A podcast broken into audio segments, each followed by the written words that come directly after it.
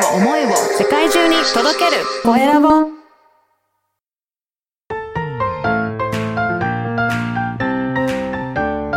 聞く力能力技術魅力があるのに伝わらない社長へ。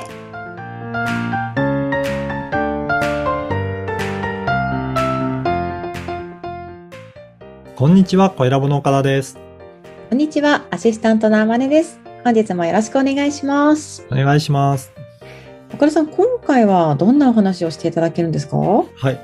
今回はですね、人間関係の作り方についてお話ししようかなと思います。い大事ですねね、これもビジネスにおいてすごく大切な要素かなと思います。はいあの、なかなか一人でできることって限られてくると思うんですけど、やっぱりそういった人間関係を作りながら、いろんな仲間を増やしていくことによって、できることもどんどん増えていきますし、あとお客さんも紹介いただいたりとかっていうことで、本当にこのビジネスの世界では人間関係っていうのは、すごく大切な要素かなと思います。はいはい。で、人間関係を作るときの、まあ本質的なことって何なのかなというふうに考えたときに、まあ、お互いの助け合いっていうところが結構大切なんじゃないかなと思います。はいはい。自分も相手のことを積極的に助けること、助けることもしますし、逆に相手からもいろんなことで助けてもらう。まあそれをお互い躊躇せず、お互いしっかりと、えーやり、やっていくっていうことで、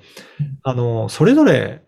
皆さん得意な分野っていろいろ違うと思いますので、はいどうしたらお互いの得意なところで相手を助けられて、で、うん。相手には、あの、自分の苦手なところを助けていただくか、そういってウィンウィンの関係を作っていくのっていうのが、すごく大切じゃないかなと思います。そうですね。助けてもらってますねはい。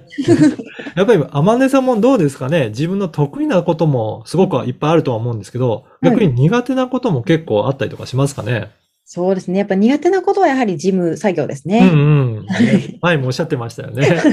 はい。やっぱりそういったところを全部頑張って一人でやろうとすると、本当大変になってくると思うんですけど、そこをうまく人間関係を作っていきながら、お願いできる人にはお願いしていくっていう、まあそういったことも関係、あの、大切じゃないかなと思います。じゃあ、あのーどうやって、その自分が何が得意で、相手がどういったところが得意なのか、逆に苦手なのかっていうところを、あの、知るためには、やっぱりいろいろと、えーヒアリングしたりとか、相手のことを知る必要があると思うんですよね。そのために、まあ、この番組のタイトルで、でもある、聞く力っていうのは、はい。そこでもすごく重要になってくると思います。うん。どうやってコミュニケーションをとって、相手がこんなことをやりたいのかっていうことを知ったりとか、こういったところ得意なんだなっていうことも、やっぱりコミュニケーションを取っていく必要があると思うので、そういったところで非常に重要になっていくと思います。で、その時にちょっと、はいはい、心がけていただきたいのは、自分と相手とは、まあ、違う存在なので、全く、あのー違うものなんだっていうところを認識することですね。例えば、はい自分で考えていること。これって相手も同じように考えてるって思っても、実は全く違ったりとかするので、そういった経験とか感性も違う。ことを前提にしながら話を進めていかないと、やっぱり認識のズレっていうのは起こりやすいかなと思います。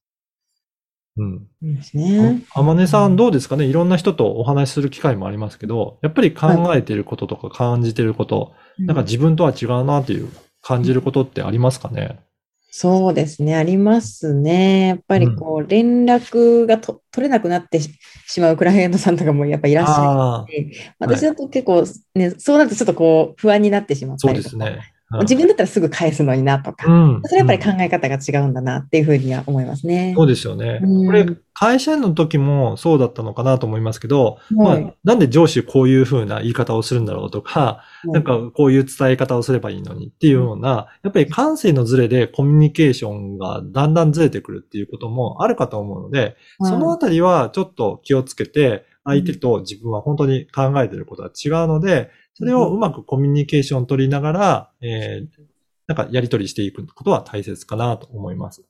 はい。はいなので、すべてのことを、まあ、ステストレートに伝えることがいいわけではないんですよね。だから、もし全部ズバッと言ってしまうと相手を傷つけるかもしれないませんし、逆に敵対関係になってしまうかもしれませんので、相手はどう感じてるかなっていうのをすごく意識した上で、どういう言い方にするといいだろうっていうようなコミュニケーションの仕方もすごく工夫した上で、なんか配慮するといいんじゃないかなと思います。は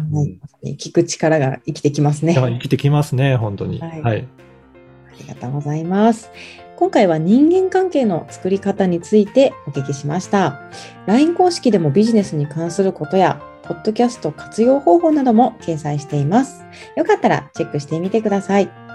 それでは次回もお楽しみに。